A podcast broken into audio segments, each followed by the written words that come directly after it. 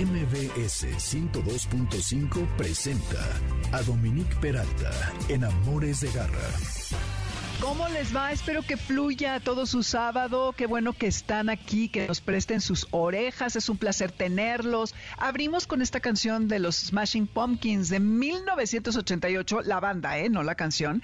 Porque hoy por la tarde vamos a estar haciendo una transmisión en vivo, Checo Sound y su servidora. Así que eh, sintonícenos para que se enteren de lo que va a estar pasando por allá. Y bueno, pues eh, así con este grupo maravilloso que es parte de los que van a integrar el festival eh, este día, es con lo que abrimos. Esto es Amores de Garra. Eh, bienvenidos hoy, sábado 4 de marzo. Tenemos un programa muy interesante, muy padre está para empezar Lucía Vicat, quien está desde Barcelona y vamos a hablar con ella acerca de cómo los lobos pasan a perros y se van adaptando a la convivencia con los humanos, digamos que casi mutan, ¿no? En perros. Esto tomó mucho tiempo, pero hay cosas que se pensaban antes que se ha descubierto que no son necesariamente ciertas y que ahora vamos a platicar con Lucía. Y luego estará Darwin Angulo, que ustedes saben que ha estado muchas veces aquí con nosotros, es un adiestrador, quien nos va a decir cómo hacerle para que los animales que tengamos en casa no se peleen entre sí. A veces es inevitable, pero en otras ocasiones lo podemos moderar. Y ese es la, el objetivo de tener esta conversación con Darwin, incluso de cómo introducir a un nuevo animal en casa para que desde allí todo se haga como dicen, que se haga bien. Soy Dominique Peralta, bienvenidos a Amores de Garra, este es el 102.5 FM. Nuestro WhatsApp es el 552-213-1357, Dominique Peralta Amores Garra en Twitter, Amores de Garra en Instagram y Facebook y el podcast estará en mbsnoticias.com eh, y en el resto de las plataformas repetidoras el día lunes, a donde podrán escuchar todo si es que tienen que bajarse del coche o no les da tiempo de terminar. Manada de Garra. Como les decía, el tema de, los perros, yo creo que ni nos lo cuestionamos porque son tan parte de nuestras vidas desde hace muchos años. No solo eso, sino ya los consideramos parte de nuestra familia, que no pensamos cómo fue que se dio esa transición de lobos a perros. Y está, como les platicaba Lucía Vicat desde España, que es especialista en comportamiento animal y divulgadora científica con más de 20 años de experiencia en el campo de la etología. Cursa el grado de biología en la Universidad de Barcelona en este momento y es autora del libro Los perros y su mundo de KNS Ediciones. Ha trabajado por, con y para perros, pero también con otras especies animales, dedicando gran parte de su vida al voluntariado en protectoras de animales, centros de acogida y perreras, y en otros espacios como santuarios de animales, tanto en Argentina como en España. Su Academia Universican de Educación Canina busca facilitar el acceso a la ciencia actual del mundo de los perros, además de dar servicios de asesoramiento a familias con perro y en, breve tendrá servicios en línea disponibles. Su método se basa en lo que indica la ciencia actualizada del comportamiento canino, que demostró que los perros tienen conciencia de sí mismos, un mundo emocional propio e inteligencia, entre otras características que les hacen geniales, de lo que hablaremos un poco ahora, y también en la empatía y el respeto. Entonces, Lucía, bienvenida a Amores de Garra desde España. Oye, qué bien que nos tomas la llamada en estos horarios exóticos, ¿verdad? y en sábado, oye, gracias qué, bien tenerte. Estar aquí, la verdad, eh, para hablar de perros eh, tenéis, me tenéis disponible siempre, en cualquier horario.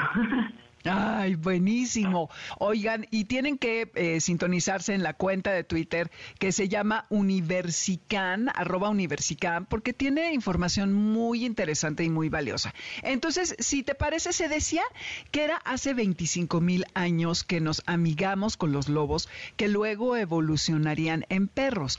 ¿Qué dice ahora la ciencia en cómo se ha actualizado, Lucía? Claro, es un tema, yo os lo voy a intentar explicar de una manera muy sencilla, pero voy a tener que tocar varias cosas, así que seguirme y cualquier cosa me, me vais preguntando, ¿vale? Intentaré simplificar. Vamos a primero tener claro qué es lo que se pensaba hasta ahora, ¿vale? Hasta ahora teníamos un poquito de confusión porque entre que un día Charles Darwin dijo que había sido la supervivencia del más apto lo que nos había llevado al éxito eh, evolutivo, por ejemplo, de los humanos y a otros animales, ya a partir de ahí a nivel, eh, hay consenso, digamos, científico, de que hemos un poco malinterpretado ya a Charles Darwin, ¿vale? Porque él no se refería a la supervivencia del más fuerte y del más agresivo, sino que se refería a algo que realmente es muy lógico y muy obvio para todos nosotros, si lo pensamos, que es eh, la supervivencia de la persona que sea más capaz de trabajar en equipo y de cooperar. Y es a eso a lo que se refería él, ¿vale? Entonces, nosotros a partir de ahí creíamos que los humanos habíamos mm, cogido lobos del el medio natural hace 10.000 años o así y los habíamos mm, domesticado, habíamos cruzado lobos. Pero si nosotros nos situamos a pensar en cómo era la vida de esos Homo sapiens en ese momento, nos daremos cuenta muy rápidamente de que nosotros creíamos que los lobos eran una competencia y un peligro. Entonces es muy difícil que una persona en ese entonces haya agarrado un cachorro de lobo y se lo haya llevado a su clan y haya comenzado a criar lobos, ¿no? A partir de ahí hemos malinterpretado muchísimas cosas, ¿de acuerdo? ¿Quieres que te vaya enumerando cuáles, por ejemplo, antes sí, de sí, sí, cómo evolucionaron? Nosotros venimos hacía muchísimo tiempo, ¿vale? Mm, esto lo podéis buscar, quienes estéis más interesados. En YouTube mismo está, ¿vale? La famosa teoría de la dominancia canina, ¿no? Ah, los perros nos quieren dominar y el perro camina delante tuyo. Tanto salió en los shows de televisión y demás que se hizo mucho más conocida. Pero los propios creadores de esa teoría entre otros David Meck, dicen que se han equivocado. Su error fue que en ese entonces, en los años 70 creo que fue, vendieron muchísimos libros y luego se dieron cuenta de que se habían equivocado. Damos por hecho muchísimas cosas porque la especie humana a veces tendemos ¿no? a, a ver las cosas un poco desde nuestro ángulo humanocéntrico, vamos a decirlo, o antropocentrista, ¿vale? Entonces, ¿qué pasó? En ese momento, que no se sabía tanto como sabe hoy la ciencia de perros y demás, en los años 70 este grupo de biólogos agarra lobos machos de distintos grupos familiares y los mete en un galpón a competir por comida. Entonces, el lobo que más comida consiguió peleando o lo que sea, dijeron que bueno, que era el lobo dominante. Luego se dieron cuenta de que en realidad los lobos viven en grupos familiares. Entonces, en la ciencia, el macho alfa no tiene nada que ver con lo que nos dicen en televisión. El macho alfa es el papá y la hembra beta es la mamá. Y se marcan así porque son los que tienen bebés. Y los lobos no son dominantes porque ningún cachorro de lobo crece y quiere matar a su padre. Cuando un cachorro de lobo se hace adolescente, se va a buscar otro grupo familiar, ¿vale? No era una historia de Shakespeare. ¿No? Esto de que el lobo quiere matar al padre, pues no, eso lo hacemos nosotros, no, no, los animales. Para nada. Y es normal, ¿no? Yo creo si a nosotros que estamos acostumbrados a movernos en grupos de amigos y familia, de repente agarran a uno de nuestros amigos y a otro y lo mezclan con gente desconocida en una casa y les hacen pasar hambre y luchar por comida, pues oye, yo soy muy amigable y calculo, Dominique, que tú también, pero con hambre seguro que no somos tan amistosas. Entonces, ¿qué le pasó a esta confusión de la dominancia canina, pasó por eso sí hay roles, los perros tienen roles, pero esos roles son variables. No hay un líder, no hay un macho dominante. Quien diga eso hace por lo menos desde los años 70 que no actualiza sus conocimientos. Y es muy perjudicial para los perros que sigamos pensando eso. Por eso yo decidí explicar la teoría actual de cómo evolucionaron los perros, que es la que está además más comprobada, ¿vale? Y que además trae una historia que no sale en, en el enlace que habéis visto, que me parece que es muy interesante para ilustrar todo esto, ¿vale? Entonces, bueno, básicamente hace 40.000 años la especie humana comenzó a tener como asentamientos. En ese momento, pues los lobos vieron una posibilidad de conseguir comida cerca de nuestros campamentos. Pero ¿qué pasaba? Hasta ese entonces, humanos y lobos competíamos por comida y nos veíamos un poco como enemigos. Y lamentablemente, no sé si en otros países sucede, pero en el que yo vivo, que es España, sigue sucediendo. Aquí se cazan lobos porque molestan. Entonces, no les gusta tener a los lobos cerca de los asentamientos y demás. Si hoy en día pasa eso, antaño pasaba muchísimo más, es evidente. Entonces, ¿qué pasó? Los lobos más amistosos y más pacíficos comenzaron a quedarse cerca de esos campamentos. Y a los humanos, pues como eran un poco más amistosos y un poco más pacíficos que sus congéneres que no evolucionaron a perros, pues los toleraban un poco más. Esto hace 40.000 años. Con el paso del tiempo, fueron frecuentando esos lobos más amistosos los mismos lugares, los mismos asentamientos, y fueron mm, creando familias entre ellos lo cual derivó en que ellos vayan necesitando desmarcarse un poco, ¿no? De quienes los humanos veíamos como un enemigo y no íbamos a tolerar cerca, que eran sus congéneres o sus hermanos salvajes. Así empezaron a evolucionar ciertos rasgos que llegaron a día de hoy, como pues si nosotros vemos a un lobo tiene las orejas más puntiagudas, los perros las tienen como más caídas, tienen el cuerpo más un poco más pequeño, la cola más enrollada, comenzaron a desarrollar distintos patrones de colores en el pelo que visualmente nos permitían a nosotros como humanos diferenciar a los lobos amistosos de los que no. Entonces, en realidad, según Brian Hare y Vanessa Woods, que son los científicos que lanzan esta teoría, pero que ya lo había dicho Darwin hace mucho tiempo, aunque lo hubiésemos malinterpretado, los lobos se autodomesticaron. Nosotros creamos una relación con los lobos cooperando, siendo amigables. Por eso se llama la supervivencia del más amigable, porque nosotros tenemos muy asociado que el más apto es el más fuerte, el que puede dominar a otro. Y esto em, se ha contrastado de, de diferentes maneras, que si quieres también te puedo explicar, Dominique.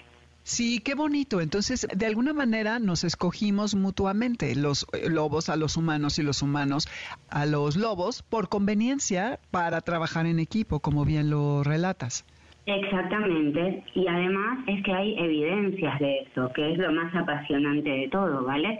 Porque mm, nosotros tenemos, bueno, primero, el primer ejemplo de que la ser amistoso y cooperar funciona, lo tenemos, aunque nos parezca que no, antes había muchas otras especies como los humanos en el planeta que no consiguieron, eh, digamos, sobrevivir. Nosotros hemos conseguido sobrevivir y ser una especie exitosa, por decirlo de alguna manera, porque aprendimos a cooperar.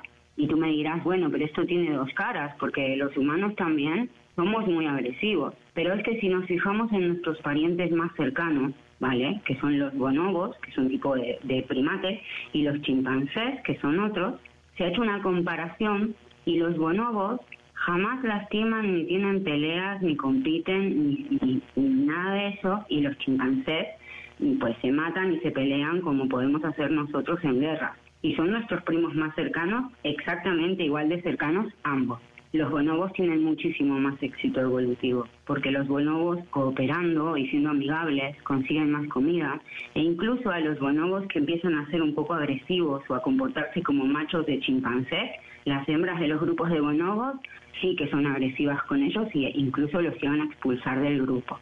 Entonces, para empezar, ser amigable y cooperar y hacer trabajo en equipo se asocia con el éxito evolutivo en, biología y en, antropología. Pero es que además hay un experimento que yo no explico en Universicam porque la verdad es que es un experimento que no me parece ético, pero sí que demuestra esto de la evolución y te voy a dar una pincelada muy rápida. En un momento dado, entre bueno, en la época de la Unión Soviética en Rusia, bueno, diría que fue en la época de la Unión Soviética, pero por si acaso, este científico se llamaba Dmitry Valiev y es un genetista que se dedicó a comparar dos poblaciones de zorros que tenían, ¿vale?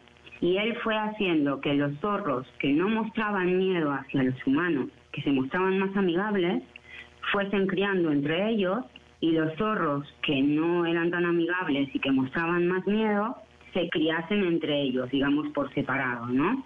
Lo curioso de todo esto es que confirma esta teoría de Brian Hare porque después de varias generaciones de zorros, los zorros que no eran tan amigables con los humanos permanecieron igual, como los lobos, y los zorros que eran más amigables comenzaron a tener estos mismos cambios físicos que tuvieron los lobos al convertirse en perros. Entonces comenzaron a tener diferentes colores, orejas más caídas, ojos más redondos, la típica carita de cachorro que a nosotros nos manipula tanto, bueno, es un rasgo evolutivo para manipularnos, digamos, para llegar a nuestros claro. Es que claro, así nos consiguen sacar la comida de la mano. Imaginaros que en otra época eh, no, no hubiese sido posible esto cuando nosotros salíamos a recolectar comida y tal, que digamos, bueno, vamos a regalarle a este lobo que nos ha perseguido todo el camino y que nos da pánico, vamos a darle comida. Eso no pasó. Tiene para mí muchísimo más sentido esto y además que es mucho más antiguo, porque hay muchas pruebas de que hace casi 40.000 años que los perros son perros. Mm, y eh, con esto te voy a cerrar estas pinceladas porque no quiero tampoco hacerlo muy largo y me gustaría que podáis quedar con algunas cosas que sean interesantes, ¿no? Que recordéis. Claro. Eh, os voy a contar una historia que em, viene de otro lado, ¿vale? Pero que es otro estudio, digamos, no es que viene de otro lado, es nuestra historia. Pero hace 26.000 años, un perro y un niño, 26.000 años, ¿eh? Un perro y un niño paleolítico exploraban juntos una prueba, una cueva, perdón. Y así nos enseñaron que nuestra relación con los perros tiene tanto como 40.000 años, que se basó en el respeto y la confianza mutua y que nadie intentó dominar a nadie mm. para poder convivir. Y os lo voy a explicar así. Es una imagen atemporal, ¿vale? Unos arqueólogos entran a una cueva que queda en Francia, que se llama Cueva de Chauvet, no sé si la estoy pronunciando bien. Y en esta cueva encontramos pinturas rupestres, hay un pasillo largo, distintos tipos de espacios en la cueva y una zona al final que tiene cráneos de oso. Entonces, en esta cueva que tiene suelo arcilloso y, bueno, se dieron las condiciones para que se mantenga y se pueda reconstruir qué fue lo que pasó con las huellas que encontraron, ¿vale? Y esta historia a mí me parece fascinante porque encontraron los pasos de un niño paleolítico de unos 8 años y 140 centímetros caminando junto a un perro. La evidencia indica que juntos el perro y el niño exploraron la cueva y que el pequeño llevaba una antorcha y avanzaban caminando mientras descubrían las pinturas rupestres. Se sabe que el perro no estaba predando al niño ni persiguiéndole porque en un momento dado el pequeño se paró a limpiar la antorcha y el perro lo esperó junto a él y en otro momento resbaló porque como os dije antes el suelo era muy blando y arcilloso y el perro no lo atacó, estaba junto a él, como podríamos ver en las huellas de nuestro perro cuando vamos a la playa y nos caemos al suelo si quedasen fosilizadas. Entonces, así llegaron juntos hasta la habitación de cráneos de oso. Y entonces mm, tenemos que plantearnos mucho nuestra relación con los perros, cómo nos comunicamos con ellos, todos los elementos de castigo que usamos para estrangularlos y tal, porque son contra natura. Todo tipo de castigo que hagamos en el perro es contra la naturaleza de cómo hemos evolucionado juntos y no va a servir, está demostrado por la ciencia, que intentar dominar al perro o seguir creyendo en esas teorías obsoletas a lo único que nos puede llevar es a tener problemas de convivencia, porque nosotros elegimos a los perros, sin lugar a dudas, pero ellos también, como dijiste antes, nos eligieron a nosotros. Y estas características pueden explicar nuestra intimidad mutua, que es además inquebrantable. Entonces, no se merecen los perros lo que estamos haciendo como sociedad. Y yo espero que esta historia de cómo evolucionamos juntos sirva para que aprendamos a trabajar con perros sin castigos y aprendamos a actualizar nuestros conocimientos, para dejar de usar excusas como la dominancia y otras cosas para etiquetar perros en lugar de comunicarnos con ellos y recuperar ese mutualismo que tanto bien nos hace. Ay, qué bonito, Lucía, lo has puesto tan claro, tan sucinto y, creo que es una información muy valiosa porque precisamente cambia un poco la óptica de la jerarquía. No hay quien se percibe como parte del ecosistema y quien considera que está arriba de la cadena. ¿No has visto estos diagramas en Instagram? Yo por ahí hace mucho puse uno, ¿no? Que están plantas y animales en un círculo o por el otro lado está el humano arriba y, como las pirámides alimenticias que, que, se hacen en orden jerárquico. Y entonces es justamente entrar en este modelo. Y los humanos no somos más que una especie al antropocentrismo, exactamente. Sí que creemos que todo gira alrededor nuestro, que no nos percibimos como parte del todo, sino como únicos e irrepetibles y pues estamos muy equivocados. Véase el cambio climático que estamos. Evolución. Tú piensas que nosotros hace muy poco, muy poco, porque parece mucho, pero es muy poco, creíamos que Dios perdona, hay gente que cree en Dios, mm, lo respeto totalmente, pero hace muy poco creíamos que Dios era el centro de todo. Luego de la revolución industrial dijimos, bueno, mejor nosotros somos el centro de todo, como si fuésemos Dios. Y hemos hecho muchas barbaridades en nombre de eso. Como bien dices, hay que dejar de pensar que estamos encima y empezar a pensar que estamos al lado y que son nuestros compañeros. Así es, sí. Y replantearnos esta relación para una convivencia que pueda ser más armónica y entender que también ellos tienen problemas de conducta, pero que se pueden resolver de distinta manera a estos eh, collares de castigo, a jaloneos, a golpes, a gritos, que pues eso habla más, no más mal de nosotros que de ellos. Y que es muy triste el ver que los lobos... esa, de nuestras limitaciones, exactamente. Y qué triste que los lobos están en peligro de extinción, mientras que donde hay humanos hay perros en todos lados, ¿no? Entonces, eh, es muy triste esta historia que cuentas de los lobos. Pasa en México también, ¿eh? Porque las personas que tienen granjas tienen miedo de que se coman a, sus animales. Pero bueno, es todo un tema como para otra conversación. Lucía, qué placer tenerte. ¿Por qué no nos das tus redes y a dónde pudiera eh, conectarse la gente contigo? Pues nosotros somos Universican, como Universidad de Canes, Universican, y nos podéis encontrar en universican.com y por el mismo nombre en Instagram, Facebook y Twitter. Maravilloso. Gracias por tu tiempo y en otra parte del año te vamos a buscar para seguir platicando al respecto de los canes que nos apasiona tanto a ti como a nosotros. Yo encantada de hablar con perritos y viva México. Muchas gracias por habernos recibido. Bueno, por haberme recibido. Estoy acostumbrada a hablar en plural porque suena más serio para una empresa. Muchas gracias por haberme recibido. Y nada, cuando queráis, estamos aquí para seguir conversando. No se vayan, que regresamos rapidísimo para platicar con Darwin Angulo acerca de cómo evitar problemas entre nuestros perros en casa. Esto es Amores de Garra y lo que escuchan es un cover de Osandem de Betania Paul a propósito de que esta semana fue el 50 aniversario de Dark Side of the Moon de Pink Floyd. Volvemos. Amores de Garra para los que amamos a los perros y a los gatos. En un momento regresamos.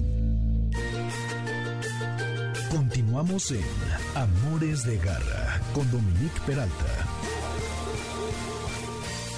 Seguimos aquí en Amores de Garra. Están ustedes conectados en el 102.5 FM. En Spotify encuentran la lista con la música, van a mi nombre y encuentran, bueno, más bien buscan la de Amores de Garra y ahí van a ver una lista inmensa de canciones de todo tipo, que es lo que hemos puesto a lo largo de estos años.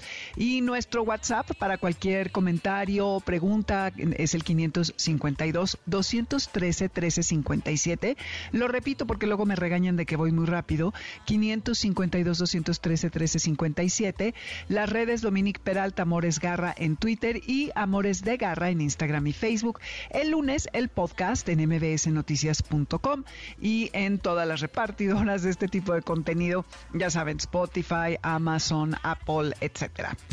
Educa con Garra. Y ahora sí, vamos a pasar a un tema importante y después de esta conversación con Lucía, pues la óptica es diferente, pero siempre cuando tenemos animales que cohabitan con otros, a veces puede haber problemas. No todos los perros se llevan entre sí, a pesar de ser el Canis lupus familiares, que es el nombre sofisticado para el perro doméstico, es una especie social. Nosotros también somos una especie social, pero a veces nos peleamos y tenemos nuestras diferencias.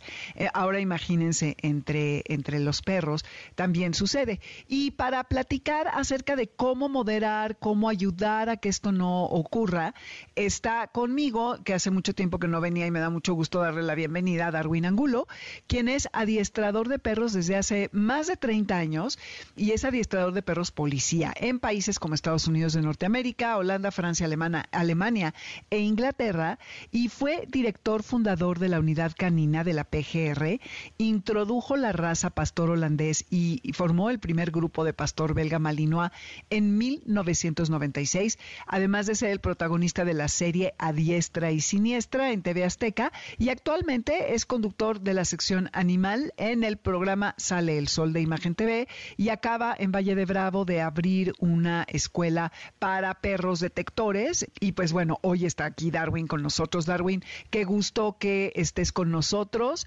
y pues cuéntanos, creo que habría que eh, empezar por el principio en el sentido de que cuando traemos a un perro nuevo a la casa y ya hay uno o dos o tres o los que sean, ¿cómo lo introducimos al resto del grupo?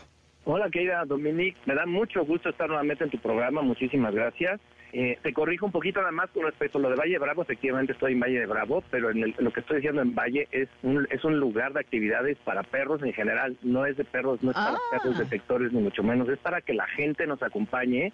De hecho, hasta tenemos un restaurante bar que estamos por reinaugurar eh, ahora el 8 de abril. Pero ahí tenemos alberca, tengo pensión, guardería actividades y pronto vamos a abrir un lugar pues muy interesante para niños y perros, o sea, para familias en general. Ya van a escuchar de esto, si pues ahora sí que si me permite seguir en contacto contigo y en tu programa, ¿no? Que me encanta participar. Ya para contestar la pregunta que me estás haciendo, pues vaya, sí, se dan muchísimos casos en los cuales hay familias que por X motivos eh, necesitan o, quieren introducir un nuevo miembro a la familia, un nuevo perro, a su hogar donde ya existe otro perro. Entonces, ¿qué es lo que tenemos que hacer? De entrada, bueno, es, es cuestión de paciencia y de entendimiento porque deben eh, comprender, mucha gente mete perros, digamos, muy jóvenes, ¿no? Es la mayoría de los casos que me ha tocado, mete, introducen perros muy jóvenes con perros ya viejitos que prácticamente se puede decir que están de salida, ¿no? Y ya son viejitos que tienen, vamos a suponer, ¿no? Y se, se oye feo decir que van de salida, pero bueno, tienen como 10 años, vamos a decir. Entonces, un perrito de 10 años es un perrito anciano que de repente le meten un, um, un hooligan literal, nuevo a la casa, donde él ya tenía su paz, su vida, sus espacios, y de repente llega un hooligan que quiere jugar todo el tiempo con él, ¿no? Quiere convivir y se le trepa, se le monta. Evidentemente este perro viejito le va a decir, quítate, de ti no quiero saber nada. Yo ya no tengo tiempo, ¿no? Eh, ni, ni, ni, ganas ni el esfuerzo de estar jugando con alguien. O sea, yo no quiero convivir con nadie, no me estés molestando, quiero estar en paz en mi, en mi rincón, en mi colchón, en, mi, en mis espacios, ¿no? Y esto lo debe de entender la gente. Ahí lo que tenemos que hacer es seguir respetando los espacios de, del perro viejito, sí, evidentemente, dentro de lo posible, si es que salen a pasear con el perro viejito, si salen a pasear, que salgan a pasear juntos, que se desfogue el perro joven, eh, hacer mucha convivencia, ahora sí que mucha socialización, pero no la socialización que todo mundo piensa que se debe hacer con un cachorro, ¿no? Porque todos hablamos de que el perro tiene que jugar con muchos perros y, y, ponen como motivo principal el perro viejito. Ese no, eso no nos va a funcionar, ese hay que dejarlo en paz, ¿no? Y peor aún, cuando llega un perro que es de un cachorro que es demasiado grande y fuerte para un perro ya que tenemos ya eh, de edad avanzada, pues imagínate lo, la, la pesadumbre que va a ser para él, ¿no? y o lo lastimoso también en ocasiones que puede llegar a, hacer el que un perro joven eh, quiera jugar de manera brusca con este con este perro viejito. Entonces sí que se desfogue, que conviva y que juegue con uno, no con otros perros, así también con otros perros. Este perro joven sí es importante, pero más que nada que se desfogue con uno mismo como dueño que nosotros como dueños no queramos que nuestro perro viejito haga todo el trabajo que nosotros nos da flojera hacer, eh, ocuparnos de ese, de ese cachorro, porque tiene toda la energía del mundo y nosotros somos los encargados, debemos ser los encargados de que ese cachorro muera por estar con nosotros, no para que esté ahí solo en la casa o en el jardín eh, mientras nosotros nos vamos a trabajar o tenemos nuestros, nuestros pendientes. Es importantísimo que, que seamos nosotros los responsables en ese aspecto. Ok, entonces obviamente lo que estás diciendo es que el nuevo perro eh, llegaría a la casa para estar con nosotros y no necesariamente estar al cuidado y a cargo del perro más grande. De cuando es muy viejito, efectivamente, respetar sus espacios, como bien decía, pero bueno, hay, ocasiones en las que llega un cachorro y quieres juntarlo con otro perro que, bueno, no es tan, no es tan, tan viejito y puede tener tres años, vamos a decir, tres, cuatro, cinco, seis años. Ok. En esos casos, pues sí, llega un intruso nuevo que quiere jugar todo el tiempo, quiere invadir, ese perro que ya está de alguna manera territorializado, ¿no? De todo lo que hay en la casa, y llega este nuevo elemento y el otro dice, bueno, ¿tú quién eres, no? ¿Y quién te crees? ¿Y por qué te subes a mi cama? ¿Y por qué brincas por todos lados y por qué me molestas? Entonces, al inicio va a haber una incomodidad, va a ser necesario tener cierta paciencia.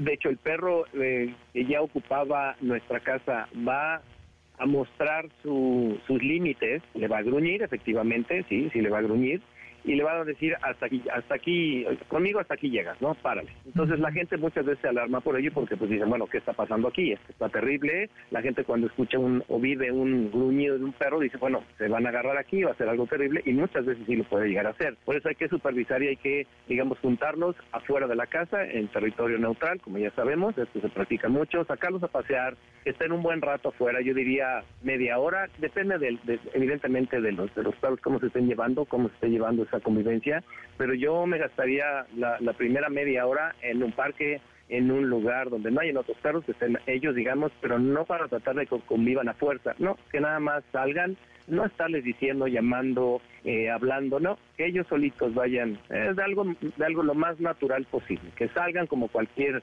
eh, perro vecino, vamos a decir, ¿no? Que se les permita olfatearse uno al otro, fuera de nuestra casa, evidentemente, que se conozcan afuera y dependiendo de cómo se vaya dando el convivio, empezar a meterlos a la casa, ¿sí? Eh, y sencillamente, vamos, lo que hace mucho la, gente es gritarle a los perros, o sea, si de posible la situación a veces llega a ser un poquito ya tensa porque se gruñen y demás, lo que peor que pueden hacer es estarle gritando no a cualquiera de los dos, calma, ya, tranquilo, todo ese tipo de cosas evitarlas, quedarnos callados y simplemente controlar correas de cada uno de los perros, si es necesario, y generar la calma y esperar días a que poco a poco empiecen a habituar. Generalmente se da esto de manera exitosa, generalmente. Ahora, ¿cuándo puede llegar a haber problemas? Inclusive, inclusive llega a haber problemas cuando, por ejemplo, metes un perro, vamos a decir que tienes un perro ya grande, o bueno, ni tan grande, pues tienes un perro de dos, tres años, cuatro, y metes otro joven, pero es del mismo sexo. Pueden ser dos hembras, pueden ser dos machos. Ahí en un futuro puedes llegar a tener un problema. Yo le pediría a la gente, y ese sería mi consejo, que antes de introducir otro eh, perro a tu casa, si ya tienes un, un perro tú y es un perro todavía fuerte, eh, procuren llevar un perro que sea de otro sexo, porque mucha gente los adopta, ¿no? La mayoría ahorita están adoptando, está muy bien, adopten pero un perro de otro sexo diferente al, al, que ya está en la casa. Pero también hay que ver, si yo tengo, por ejemplo, en mi casa ya un Rottweiler macho y traigo a mi casa un Golden Doodle macho, no va a haber problema porque no va a haber tanto conflicto entre los dos. Malo que tengas un macho Rottweiler de cuatro años y metas un cachorro de tres meses de igual, eh, Rottweiler también, cuando este perro joven empiece a madurar, empiece a tener por ahí de pasar pasando el año, que ya es un animal que va a ser más va a empezar a madurar física y emocionalmente o mentalmente, ya se va a sentir más fuerte, va a empezar a retar al otro perro. Depende de, también, va a depender del carácter de cada uno de los dos, ¿me explicó? Pero este tipo de perros en un futuro pueden llegar a tener problemas, lo cual no ocurriría o se disminuye muchísimo la, posibilidad de que esto ocurra cuando son hembra y macho. Exacto, entonces cuando son hembra y macho y más o menos de la edad sería lo ideal para no poner en desventaja al uno y al otro y que como dices, cuando empieza a alcanzar la madurez el cachorro, empiece a querer establecer su lugar y retar al otro que es más grande y entonces ahí sí se puede eh, también generar una rivalidad importante, ¿no? Así es, empieza a haber una rivalidad efectivamente. Y sí, puedes tener un perro de un Rottweiler de 8 años y, traes una hembra de, un año. Cuatro. O de 4 años. Y no pasa nada. Lo más probable es que no, no, que no haya problema. También va a depender de qué tipo de perro estamos introduciendo a la casa. Ahora, yo también recomendaría a la gente que cuando tengan la posibilidad, porque que de hecho la tenemos muchas veces, de escoger un perro. O sea, tienes la posibilidad de escoger algún un tipo de perro pues trata de escoger un perro lo más sociable posible. A veces sé que esto no es tan fácil, no ocurre, y eh, llega un perro y dices, pues me lo va a quedar y pum, se acabó, ¿no? Y ya te llegó. Ese perro puede llegar a ser, eh, digamos, mucho se está ocurriendo, de raza y no raza, ¿eh? Eso este, no, no respeta. Eh, genes, mala genética, perros inseguros, hay muchísimos. Un perro inseguro trae problemas a tu casa, a tu familia. Si quieres un perro, vas a escoger un perro para tu familia, para tus niños, etcétera, ¿ok? El que sea, lo que sea, busca un perro muy alegre, que se alegre cuando llegan ustedes, que les mueva la cola, que busque estar con ustedes. No escojan al perro que se aleja y que se ocultó y que está tiernísimo porque tiene un ojo verde y este y ese es el que me gustó porque ese perrito de ojo verde al rato pues puede causar problemas por la inseguridad que maneja. Claro. Sí, esto se lo digo, hay mucha gente que a mí me da muchísima pena. la verdad es que ha habido ocasiones en las que me ha tocado casos extremos de perros que no puede uno ni tocar. Bueno, en, la familia a lo mejor no hay tanto problema, pero sí son perros con extremado miedo, y mucho, mucho miedo, gente primeriza que puede llegar a tener, pues, un malinois, por ejemplo, son primerizos y les tocó un malinois muy inseguro. No, bueno, con las familias también, pero con la gente que trabaja en la casa no los dejan entrar eh, alguna visita, no hay manera, se les van encima y me ha tocado con cachorros de cuatro meses. Cosas no manches. Sí, entonces sí, evidentemente les hago notar, les hago eh, les hago conscientes de lo que va a ocurrir, ¿no? Porque un animal de esos, pues al rato que haya madurado, pues no lo puedes tener guardado escondido en tu casa y porque en alguna vez, en ocasión, pues si tienes una fiesta en tu casa de niños y se te escapa el perro, vas, vas a tener un problema terrible, ¿no? Mm. O si se un día se mete alguien, el jardinero, el del agua o qué sé yo, a tu casa y, y nadie se dio cuenta o estaba cerca y el perro ahí estaba suelto, imagínate lo que va a hacer. No para evitarse problemas porque luego también nos hablan, me llaman y me dicen, pues cámbialo, ¿no? Este, me recomendaron contigo, ¿ok? Y este y cambia el perro. Pues no, yo la genética no la puedo cambiar. Hay cosas, ejercicios que podemos hacer, pero no puedes cambiar eh, la personalidad de, un perro como es tan complicado cambiar la personalidad de, de tu pareja, como ejemplo. Claro, claro. Eh, Imagínate. Sí, es, es, lo que te iba a preguntar. Pero a ver, eh, si el perro es inseguro, ¿no puedes ayudarlo a que sea seguro y a que entonces ese tipo de comportamientos ya no se manifiesten? Sí puedes ayudar un poco dándole seguridad, que de hecho eso es mucho de lo que hago yo en mi espacio, en mi lugar, donde someto a los perros a diferentes retos. ¿sí? A retos como métete al agua, le tienes miedo al agua, es agua, yo te voy a enseñar a nadar. ¿sí? Hay obstáculos que tienes que brincar, tanto para arriba como para abajo me da miedo, no tengas miedo, yo te voy a ayudar, literal, yo te doy el empujoncito para que pierdas el miedo, ¿no? Como puede ser inclusive el, perro que desde chiquito les da miedo subir o bajar escaleras, no hay problema, y de la manera más sutil, de alguna manera, yo te voy a dar el literal empujoncito, porque es lo que hago, para que te animes y te des cuenta que no pasa nada. Superando estos miedos, sientes seguridad, ¿no? Cuando tú te metes a un gimnasio, por ejemplo, al principio entras sin, llegas inseguro porque no conoces a la gente, no conoces el lugar, no conoces los aparatos y, dices, entras inseguro. Ya después que vas conociendo gente, que conoces, sabes cómo se utilizan los aparatos, en fin, eh, y te empiezas a poner más fuerte, pues ganas seguridad. Eso te ayuda un poco. Claro. Pero eso no quita también muchos pues, inseguridades que guardas, o sea, ¿no? Este, porque sí, sí te ayuda un poco pero no, no, no oculta lo que realmente eres. Y también eso ocurre con los perros. Eh, y también el hecho de, convivir con otros perros, saber lidiar, lidiar con ellos, saber conocerlos, dejarte oler, saber cómo acercarte a otro perro y oler al, al, al que vas a conocer. Todo ese tipo de cosas son cosas que se tienen que llevar poco a poco bajo supervisión, no con voces de tranquilo, mira, ya conócelo, acércate, no pasa nada. No, tratar de evitar ese tipo de, de interacción con, los perros tratando de ayudar, ¿no? Que, que no ayuda, de hecho, nada más piensas al perro y también el hecho de que trates de obligar a, dos perros que se conozcan y, tengas la, la, correa tensa, que esto va a generar un problema. Mientras más libertad exista, esto, y esto aplica a todo, y más natural, mejor va a ser. Pero sí necesitas saber, o sea, que haya alguien que sepa de perros y ayude a unas personas que tienen un problema con dos perros que no, o un perro que no sabe convivir con otros. Así es importante que, cuenten con esa supervisión de un experto, ¿no? Sí, exactamente. Y entonces eh, ponerse locos a gritar, no, no, y jalar y así, eso eh, excita más a los animales y los tensa más, los estresa más. Definitivamente, por supuesto. Tú imagínate que te van a poner, que alguien te va a poner una inyección y te están gritando, tranquilo, no te pongas nervioso, aflójate, relájate, y te están gritando, pues oye, ya cállate, ¿no? Este, no, no me estás ayudando. Eso es un poco lo que puede llegar a suceder.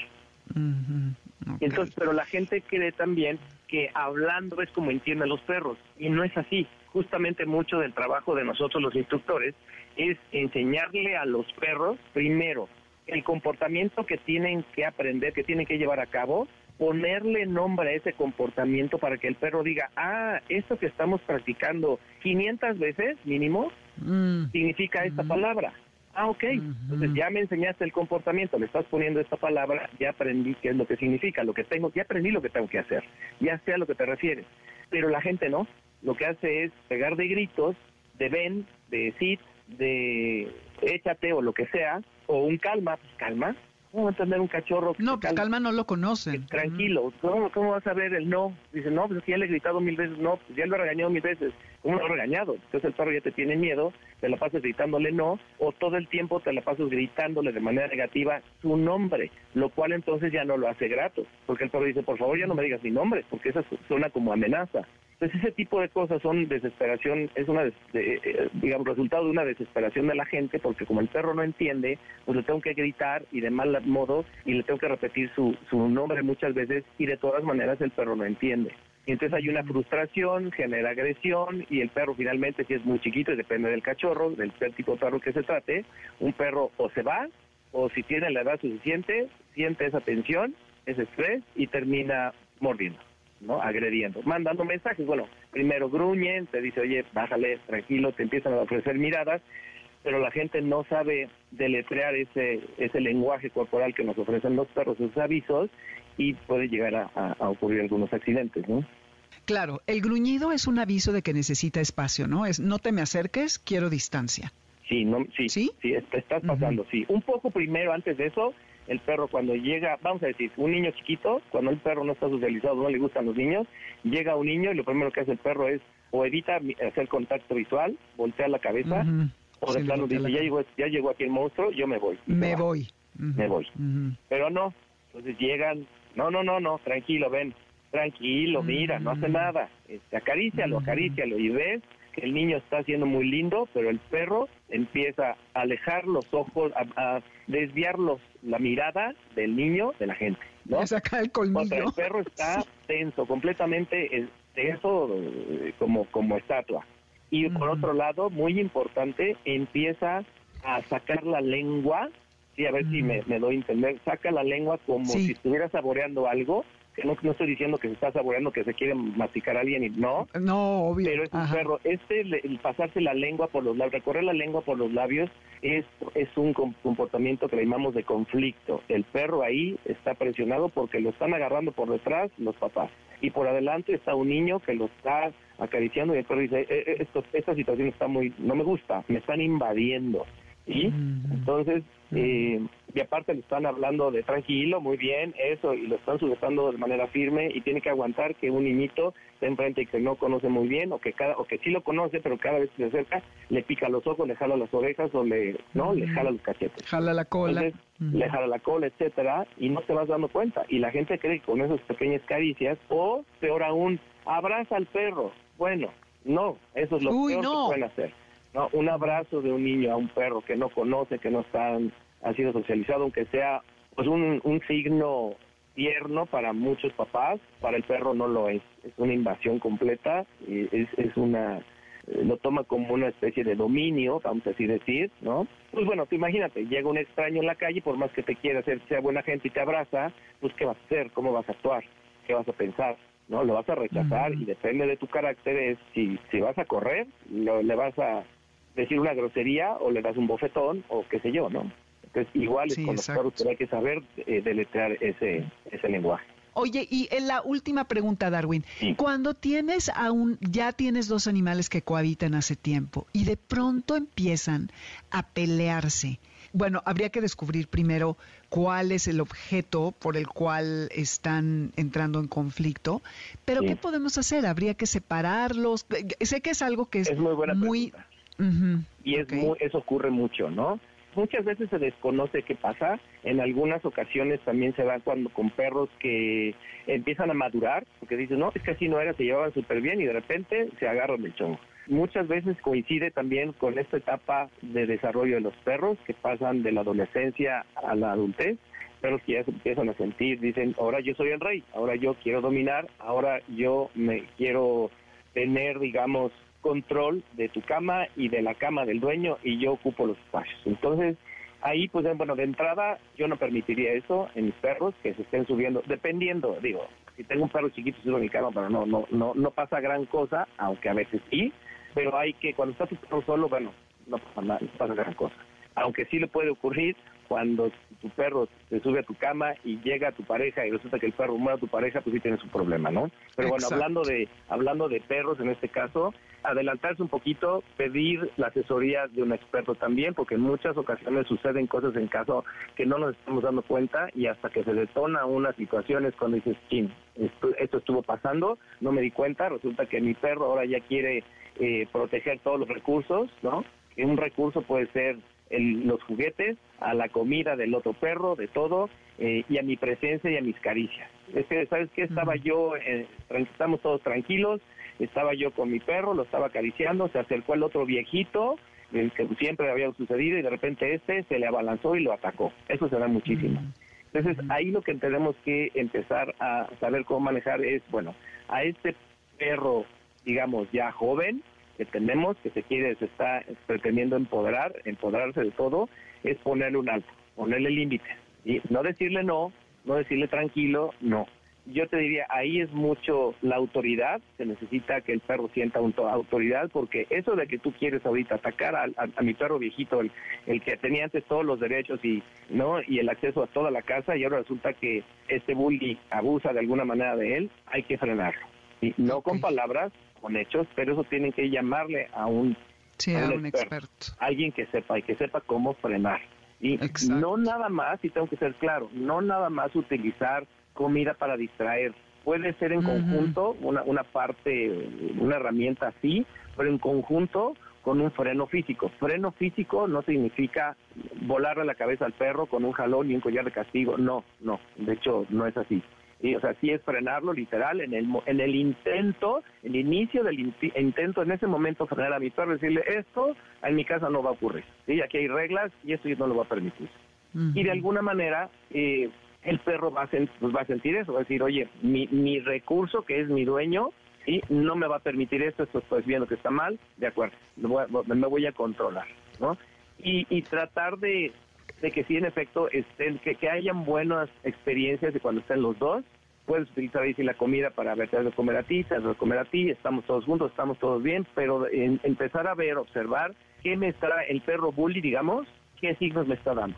Cómo, lo está viendo fijamente, se quiere detonar, se puede detonar en algún momento, eh, pero saber descubrir esos signos y que haya alguien que nos diga que si está ocurriendo o simplemente también usar el sentido común y ver que si mi perro bully está viendo a, todos lados menos a mi perro, la situación está tan tensa, ¿no?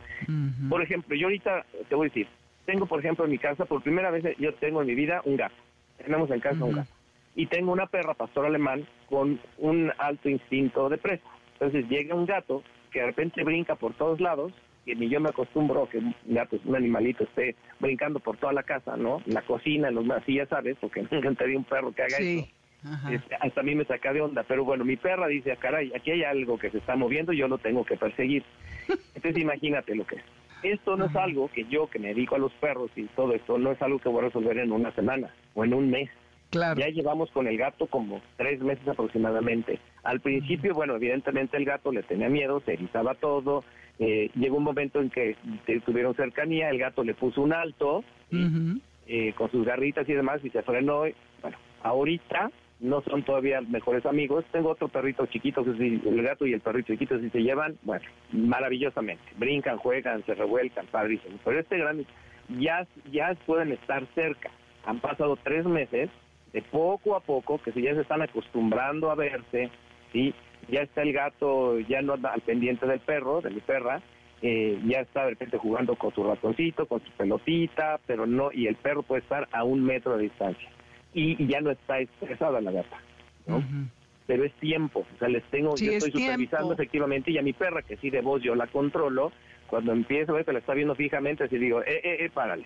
Así con ese tono, eh, eh, oye, tranquila, ¿no? Porque sé que sí me, porque sí me está escuchando, y sabe.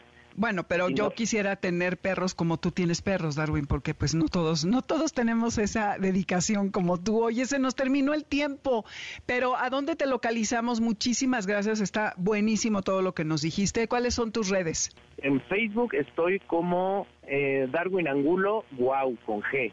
Darwin Angulo Guau. En Instagram estoy como Guau con G punto B grande Y, o sea, by punto Darwin Angulo. Ese es mi Instagram. Okay. Eh, ahí me pueden eh, me pueden contactar, inclusive ahí pueden ver eh, digamos fotos del lugar que, que, tengo y ahí me pueden contactar y con mucho gusto los puedo los puedo ayudar. Padrísimo, pues regresa pronto para que sigamos platicando y me encantó volver a hablar contigo. Muchas gracias, Darwin. Igualmente, querido Dominique, un gustazo. Y bueno, Garra Escuchas, espero que esta información les sea muy útil. Tenemos mucho que eh, masticar, mucho que madurar, mucho que pensar. Entre tanto, nosotros nos despedimos en Spotify. Acuérdense que está nuestra lista, van a mi nombre, ahí van a encontrar la de Amores de Garra. Y en nombre de la manada de este programa, los saludamos Alberto Aldama, Felipe Rico, Karen Pérez, Moisés Salcedo, Adriana Pineda y Víctor Luna en los controles. Nos escuchamos el martes con Jesse en Exa y el jueves con Pontón, el próximo sábado de 2 a 3 Quédense que viene Líneas Sonoras y nos escuchamos esta tarde a partir de las 7 desde el Foro Sol en la transmisión especial que vamos a hacer gracias al festival que tendrá lugar por allá. MBS 102.5 presentó Amores de Garra con Dominique Peralta. Te esperamos el siguiente sábado a las 2 de la tarde por MBS 102.5.